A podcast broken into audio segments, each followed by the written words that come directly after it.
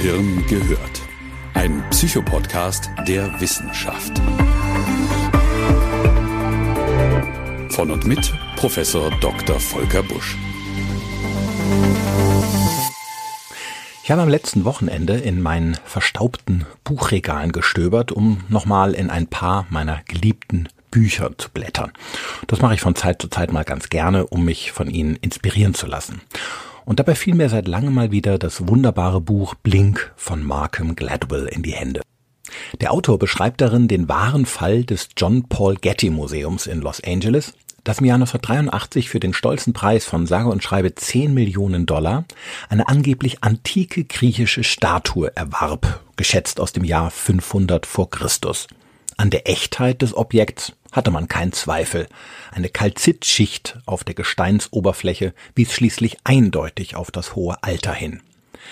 Nachdem die Statue im Museum ausgestellt worden war, beschlich mehrere Kunstkenner in den darauffolgenden Wochen ein ungutes Gefühl, immer wenn sie das Prunkstück betrachteten.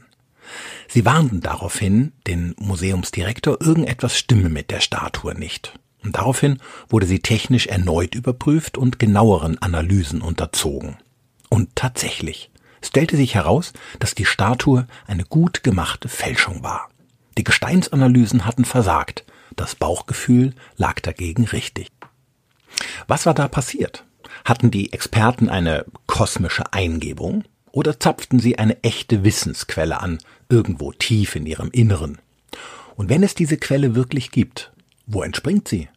Können wir sie nutzen? Und die wichtigste Frage überhaupt, können wir ihr wirklich trauen? Liebe Hörerinnen und Hörer, wir werden uns heute mit der geheimnisumwobenen Intuition beschäftigen, jener Kraft, die Menschen schon immer faszinierte, aber die Philosophie und die Wissenschaft bis heute spaltet. Da das Thema so umfassend ist, habe ich mich entschlossen, meine Gedanken hierzu zum ersten Mal in der Geschichte von Gehirn gehört auf zwei Folgen aufzuteilen. Und bitte sehen Sie es mir nach. Aber es wäre einfach schade gewesen, alle spannenden Aspekte in eine Folge von plus minus 25 Minuten zu quetschen und dabei die Hälfte wegzulassen oder so schnell darüber hinweg zu huschen, dass es oberflächlich bleibt.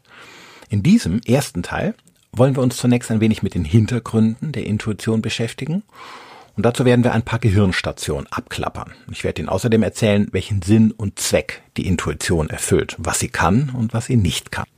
Was Sie im zweiten Teil erwartet, erfahren Sie am Schluss. Auf unserer heutigen Reise werden wir eine ganze Menge miteinander erleben. Unter anderem werden wir der spannenden Geschichte eines berühmten Formel-1-Fahrers lauschen. Wir werden gemeinsam einen Nachtdienst auf einer Säuglingsstation absolvieren. Wir werden einen Brief von Benjamin Franklin lesen und, wenn alles gut geht, einen riesigen Schatz entdecken, der sich tief im Inneren Ihres Gehirns verbirgt und darauf wartet, dass Sie ihn finden. Sind Sie bereit? Dann startet unsere Reise hier und jetzt.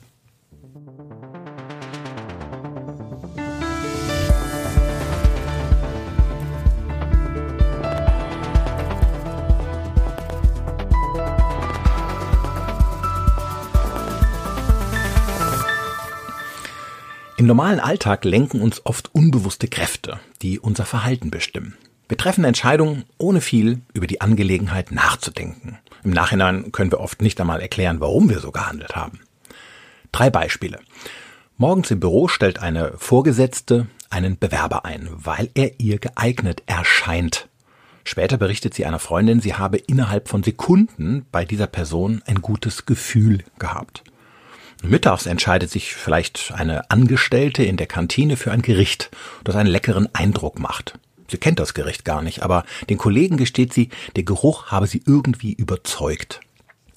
Und abends nach einem Kinobesuch geht ein erwachsener Mann durch einen Park nach Hause, entdeckt plötzlich vor sich eine Gruppe gefährlich aussehender Jugendlicher, bekommt Herzklopfen und macht einen sicheren Bogen um sie. In allen diesen Fällen sprechen wir von Intuition. Der Begriff kommt aus dem Lateinischen von intueri, was so viel heißt wie anschauen. Intuition ist also streng wörtlich übersetzt eine Form der Betrachtung einer Sache, und zwar der inneren Betrachtung. Und die wird dann zur Grundlage unserer Entscheidungen. Wesentlich dabei ist, dass der Intellekt hierbei zur Abwechslung mal keine Rolle spielt. Intuition hat nämlich nichts Rationales und nichts Diskursives. Wir gewinnen sie ohne über die Dinge angestrengt zu grübeln oder logisch zu schlussfolgern. Intuitive Ansichten gelingen uns völlig mühelos, sie erfordern keinerlei geistige Anstrengung. Die genauen Abläufe werden uns auch im Nachhinein kognitiv nicht mal richtig bewusst. Das Gehirn schickt auch keinen detaillierten Analysebericht, aus dem klar hervorgeht, nach welchen Kriterien die innere Betrachtung der Sache stattgefunden hat. Oft suchen wir im Nachhinein zwar krampfhaft nach irgendwelchen rationalen Begründungen für unsere Intuition, Begründungen, die irgendwie klug klingen und, und kognitiv überzeugend sind. In Wahrheit trafen wir sie aber aus dem Bauch heraus, wie man so schön sagt, nach Gesichtspunkten, die sich unserem Verstand komplett entziehen. Das sind wir übrigens bei einem wichtigen Punkt. Oft wird in der Literatur die menschliche Intuition dem allseits bekannten Bauchgefühl gleichgesetzt. Habe ich eben selbst in der Einleitung ja auch gemacht. Wenn wir jedoch für einen kurzen Moment einmal ganz streng sein wollen, dann beschreiben beide Dinge wahrscheinlich gar nicht exakt das Gleiche. Ein Bauchgefühl beschreibt eine recht oberflächliche Emotion. Eine echte Intuition geht viel weiter. Sie beruht nämlich auf tatsächlichen Lebenserfahrungen, wie wir gleich hören werden. Manche Intuitionsforscher bezeichnen die Intuition sogar als überhaupt gar kein Gefühl, sondern als eine tiefe innere Überzeugung von einer Sache. Die Unterscheidung ist aber sehr akademisch und nach wie vor etwas strittig, daher werden wir beide Begriffe, also Intuition und Bauchgefühl, im Folgenden synonym verwenden. Intuition nutzen wir im Alltag häufiger, als wir es uns eingestehen wollen. Der Autor Weston Ager beschreibt in seinem Buch Die Logik intuitiver Entscheidungsfindung anhand von Untersuchungen unter 6000 amerikanischen Managerinnen und Managern, dass diese in circa 70 Prozent ihre täglichen Entscheidungen intuitiv fällten und eben nicht auf der Basis rationaler Überlegungen. Selbst analytisch arbeitende Wissenschaftler nutzen die Kraft der Intuition. Eine Arbeitsgruppe der Universität Göteborg wertete die Interviews von Nobelpreisträgern über 14 Jahre aus und zeigte, dass alle erfolgreichen Forscherinnen und Forscher ihre Intuition als hilfreich und wertvoll einschätzten. Manche von ihnen gaben an, überhaupt erst durch sie zu ihren Ideen und Einfällen gekommen zu sein. Das logische Denken trug allenfalls dazu bei, Details zu prüfen und zu belegen, aber die Intuition gab bei ihren Entdeckungen den Weg vor. Intuition ist also weder Einzelfall noch Ausnahme und sie scheint keine Privatangelegenheit zu sein. Menschen nutzen sie täglich in verschiedenen Bereichen des öffentlichen Lebens, im Labor, im Business, in der Politik. Grund genug, dem Bauchgefühl mal in den Kopf zu schauen. Was passiert da eigentlich genau?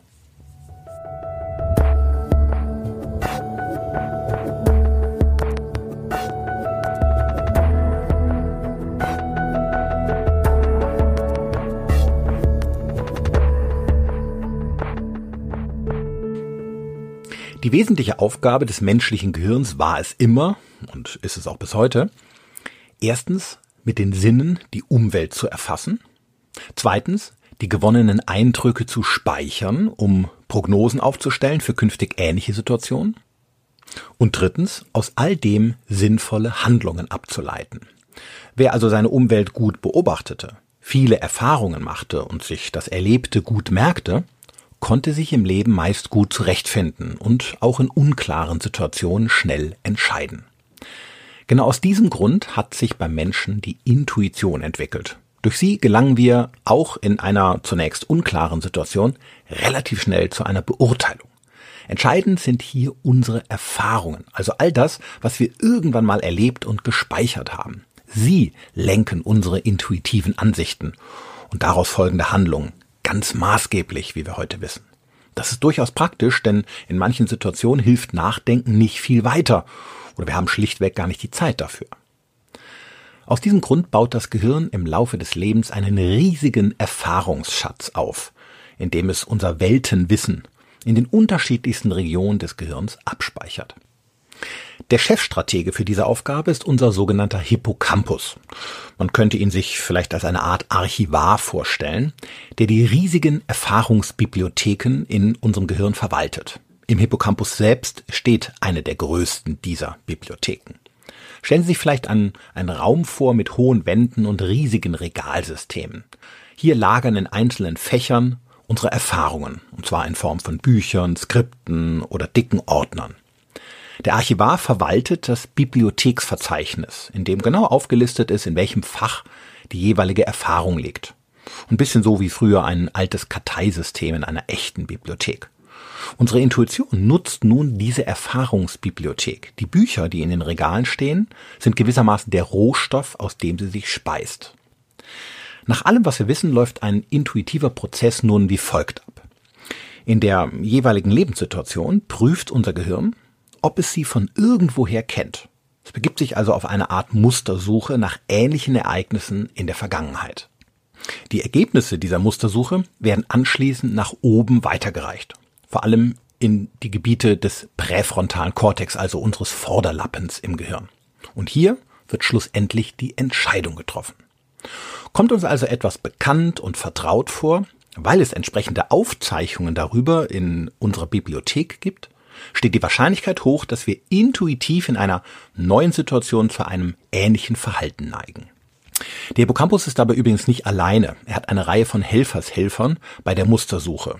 Beteiligt sind unter anderem weitläufige Gebiete des Scheitellappens, der Sulcus temporalis, der Gyrus parahippocampalis und die sogenannte Inselrinde.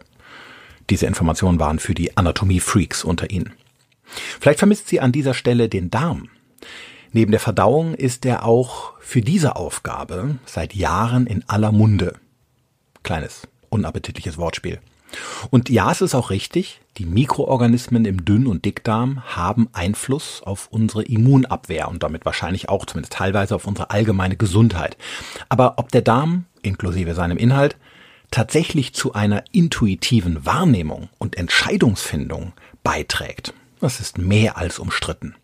Die Datenlage dazu ist dermaßen dürftig und großteils leider auch extrem pseudowissenschaftlich, dass wir hier und heute im Kopf bleiben, wenn wir über Intuition reden. Ich möchte Ihnen keinen Unsinn erzählen, den ich nicht belegen kann. Fassen wir unseren kurzen anatomischen Ausflug zusammen, dann kann man sagen, Intuition ist eine Art Mustersuche des Gehirns, das sich hierfür den Informationen der eigenen Erfahrungsbibliotheken bedient, die wir im Laufe unseres Lebens anlegen und die vor allem unser Hippocampus verwaltet. Diese Informationen werden von hierarchisch höheren Ebenen unseres Gehirns für die tägliche Entscheidungsfindung herangezogen. Vielleicht sagen Sie jetzt, äh, Moment mal, bei der Intuition soll ich wirklich alles nur im Kopf abspielen? Ich habe schließlich schon mal in einer Entscheidungssituation ein Magenziehen gehabt, vor Abneigung oder ein Herzklopfen vor Aufregung. Oder vielleicht standen Ihnen auch schon mal aus Angst die Nackenhaare zu Berge. Ist denn der Körper nicht doch irgendwie an einer Intuition beteiligt? In der Tat werden manche Erfahrungen körperlich markiert. Man vermutet, dass besonders eindrückliche Erlebnisse zusammen mit der körperlichen Sensation abgespeichert werden und in einer künftigen ähnlichen Situation auch wieder zusammen abgerufen werden. Der portugiesische Neurowissenschaftler Antonio Rosa Damasio sprach von sogenannten somatischen Markern. Ein Beispiel. Sie haben bei einem Aktiengeschäft Geld verloren. Das dazugehörige Angstgefühl mit Schwitzen und Unruhe wird genauso abgespeichert, so dass Sie ein mehr oder weniger gleiches körperliches Gefühl beschleicht, wenn Sie in Zukunft vor einer ähnlichen Transaktion stehen. Das starke Körpergefühl kann es davor bewahren, den gleichen Fehler erneut zu machen. Umgekehrt kann eine sehr erfolgreiche Transaktion zusammen mit einem Gefühl von Aufregung und Herzklopfen abgespeichert werden und sie in Zukunft zu einem ähnlichen Deal verleiten. So oder so, durch die körperliche Markierung ihrer Erfahrung lernen sie ganz besonders effektiv aus der Vergangenheit für eine ähnliche Zukunft. Das ist in einer Studie auch mal so belegt worden. In einer Untersuchung zweier Wissenschaftler vom Massachusetts Institute of Technology an zehn Tradern an einer Börse zeigte sich, dass diejenigen von ihnen, die besten Entscheidungen trafen, deren körperliche Reaktion während einer Transaktion am stärksten ausgeprägt war und die sich von ihnen leiten ließen, egal ob es eine Entscheidung für oder gegen die Transaktion war. Den meisten Menschen ist der Beitrag ihres Körpers zur Intuition nicht wirklich bewusst. Nur wenn man aufmerksam ist, werden die Markierungen auch spürbar. Ich habe mich oft mit Personalern darüber unterhalten, da ich mal eine Zeit lang für verschiedene ähm, Personaldienstleistungen Vorträge hielt. Und einige der sehr erfahrenen Experten unter ihnen erzählten, dass sie schon mitunter muskuläre Verspannungen bei sich wahrgenommen hätten, wenn etwas mit dem Kandidaten nicht gestimmt hätte. Umgekehrt berichteten einige von ihnen von einer leichten Aufregung, wenn sie intuitiv spürten, der Bewerber sei der Richtige.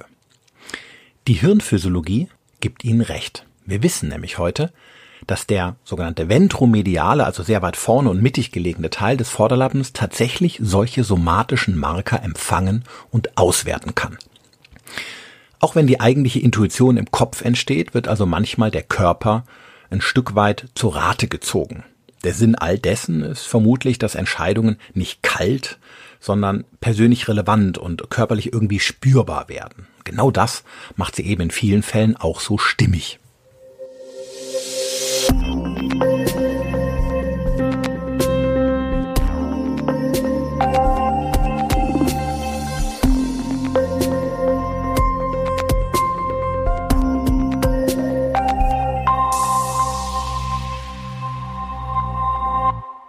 Die Intuition ist aus mehreren Gründen für uns Menschen sinnvoll. Erstens, sie kann uns zu Expertenentscheidungen verhelfen. Eine Vielzahl an Lebenserfahrung kann uns Entscheidungen im Leben erleichtern, weil wir die Situation kennen und schon einmal so oder so ähnlich erlebt haben. Je mehr Erfahrungen wir mit etwas haben, desto besser gelingt uns das. Ein versierter Fußballspieler ahnt auf diese Weise den richtigen Spielzug, ganz intuitiv. Ein langjährig tätiger Zollbeamter kann Schmuggler bei der Passkontrolle an der Grenze mitunter regelrecht riechen. Und eine Chirurgin fühlt bei einer Operation das richtige Handling, ohne viel darüber nachzudenken. Wahre Experten sind in der Lage, in einer bestimmten Situation Regelmäßigkeiten, Wiederholungen oder Gesetzmäßigkeiten zu erkennen. Dadurch gewinnen sie Einsichten und können Entscheidungen treffen. Ganz unbewusst und ohne, dass sie es immer sofort erklären könnten.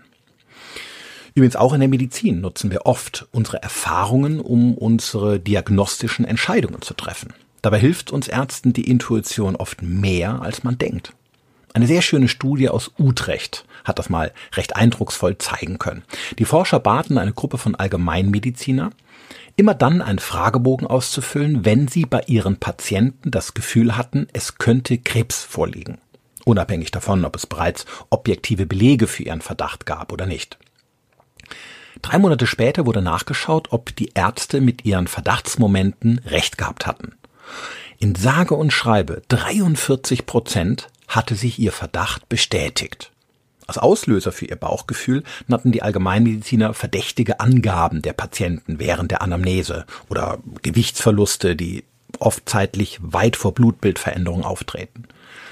In fast jedem zweiten Fall leistete die Intuition also einen wertvollen Beitrag zur Frühdiagnostik von krebsbetroffener Patienten.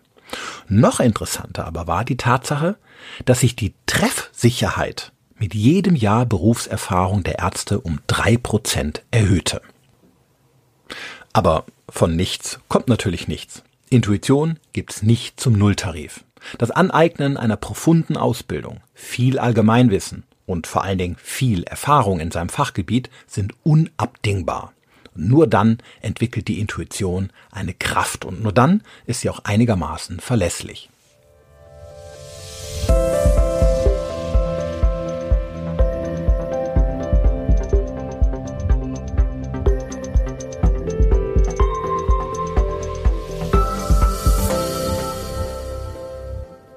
Zweitens, Intuition kann uns vor Gefahren warnen. Jetzt wird's interessant. Bei Abweichungen, also wenn sich die aktuelle Situation von dem unterscheidet, was wir aus der Vergangenheit kennen, passiert etwas sehr Spannendes in unserem Gehirn. Der sogenannte Cortex cinguli oder kurz Cingulum wird aktiv. Er ist für die Aha-Momente des Lebens zuständig, also wenn Dinge anders kommen als erwartet. Auf diese Weise erkennen wir Vorhersagefehler und können rasch unser Verhalten anpassen, beispielsweise um Gefahren aus dem Weg zu gehen. In manchen Situationen kann das sogar unser Leben retten. An einem Sonntag des Jahres 1959 fuhr der berühmte Formel-1-Pilot Juan Manuel Fangio beim Grand Prix in Monaco durch einen Tunnel. Aber statt auf der Geraden richtig Gas zu geben, bremste er plötzlich ab. Warum wusste er in dem Moment nicht. Hunderte von Metern später sah er einen schweren Unfall, in den mehrere Wagen verwickelt waren. Warum hatte er gebremst? Die Situation war in ein paar wenigen Details anders, als er es gewohnt war. Und genau das hatte ihm sein Gehirn gemeldet. Die Köpfe der Zuschauer waren gedreht. Normalerweise war er es so gewohnt auf der Strecke, dass die Zuschauer immer die Autos ansahen, wenn sie aus dem Tunnel gefahren kamen. So stand es in einem Buch in seiner Erfahrungsbibliothek, aber eben nicht an diesem Tag. Die Köpfe der Zuschauer am Unfallsonntag waren gedreht und blickten alle zu dem Unfall.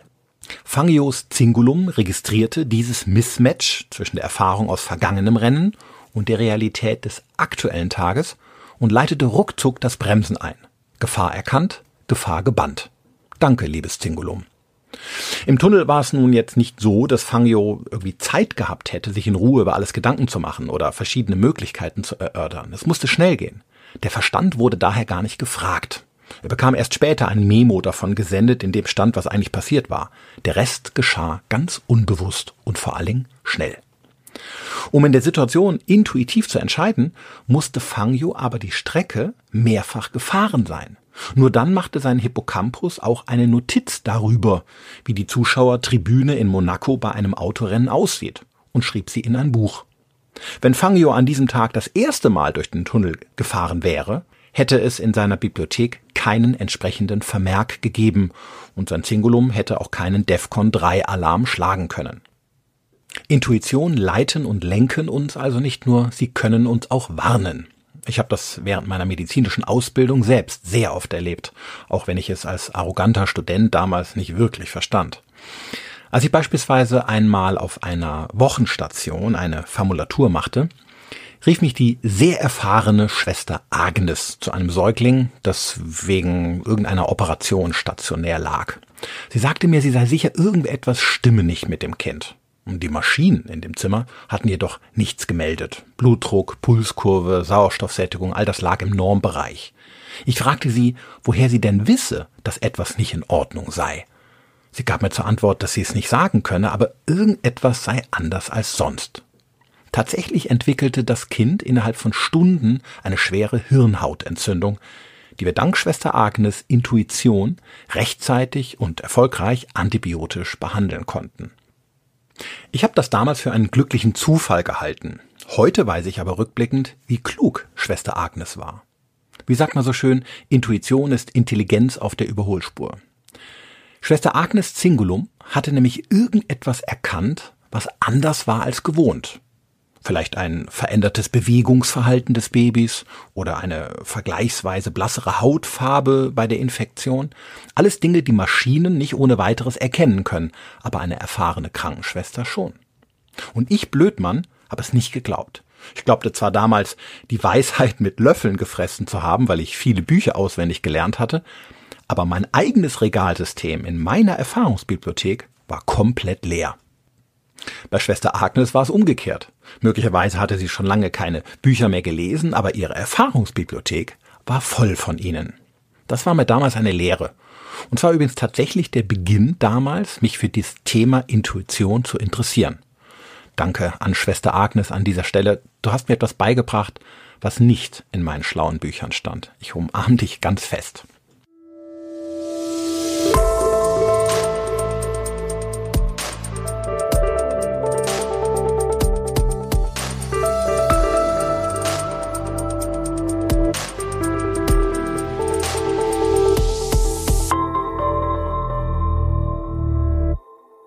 Drittens, Intuition kann komplexe Situationen vereinfachen. Im Alltag plagen wir uns ja häufig mit Entscheidungen des Lebens wie soll ich bei meiner Arbeitsstelle bleiben oder mir was Neues suchen? Soll ich meine Wohnung wechseln oder besser erstmal wohnen bleiben? Sollte ich meinen Partner verlassen, der mir nicht gut tut oder bei ihm bleiben und ihm noch eine Chance geben und so weiter. Bei der Problemlösung vertrauen wir dabei dem analytischen Verstand generell meist mehr als der Intuition. Wir wollen Situationen lieber möglichst logisch erfassen und uns anhand von rationalen Argumenten orientieren. Diese Sichtweise ist ein altes Erbe der Aufklärung.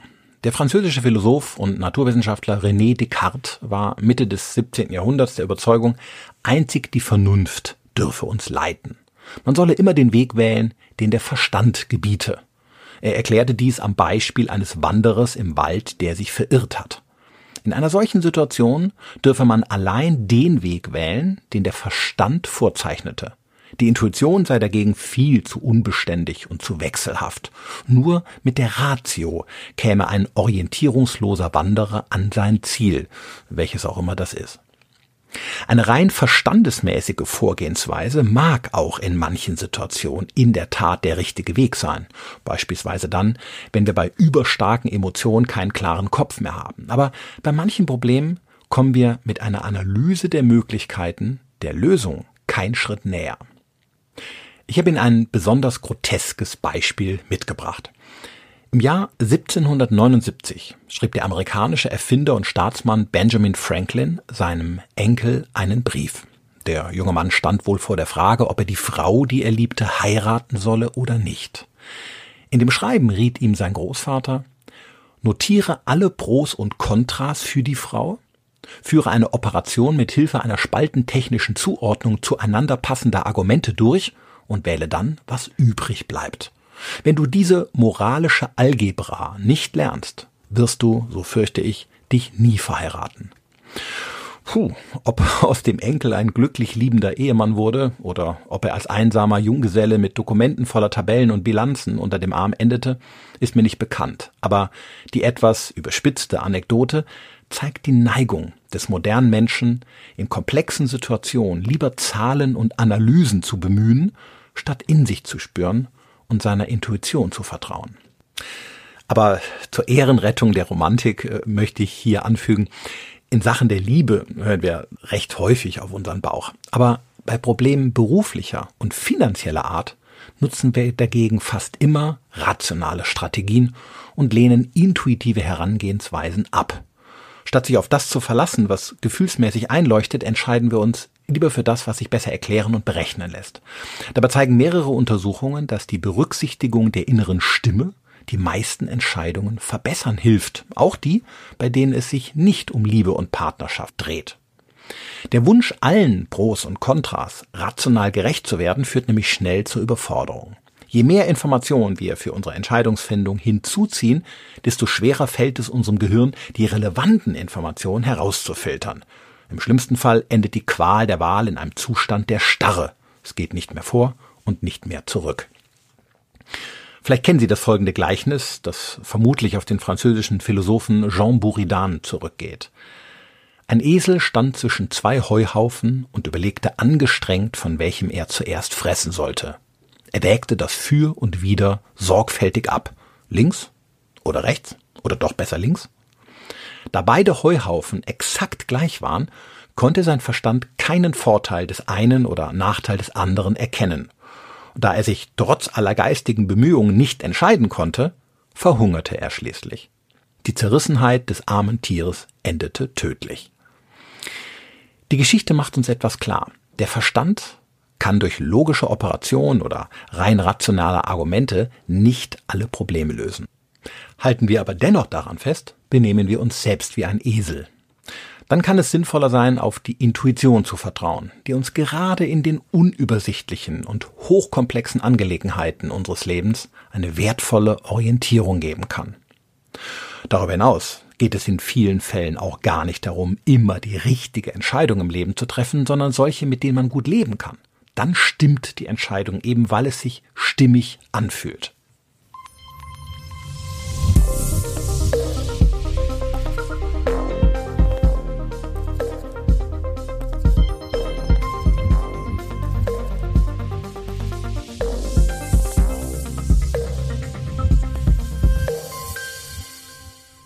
So, erst einmal bis hierhin und vorerst nicht weiter. Nach dem bisher Gehirn gehörten, wissen Sie nun, dass die Intuition keine Einbildung ist. Sie ist eine Stimme in Ihnen, die Erfahrungswissen zur Verfügung stellt, die Sie vor Gefahren warnt und die in komplizierten und undurchschaubaren Situationen Entscheidungen erleichtert. Mit akustischen Halluzinationen hat diese innere Stimme nichts zu tun. Das ist doch schon mal ein guter Anfang. Unsere Intuition ist vielmehr eine treue Begleiterin im Leben, die es gut mit uns meint. Und dennoch Sie ist sehr störanfällig und kann uns oftmals in die Irre führen. Intuition hat weiß Gott nicht immer recht. Wir wollen uns daher im zweiten Teil mit ihrer dunklen Seite beschäftigen. Ich werde Ihnen ein paar Grundvoraussetzungen nennen, die erfüllt sein sollten, damit wir ihr trauen können. Und ich verrate Ihnen fünf effektive Methoden, die innere Stimme zu trainieren und sie künftig besser zu hören. Würde mich riesig freuen, wenn Sie auch zur zweiten Folge in wenigen Wochen wieder einschalten. Und falls Sie sich dann zwischen beiden Folgen nicht entscheiden können, seien Sie kein buridanischer Esel. Hören Sie einfach beide.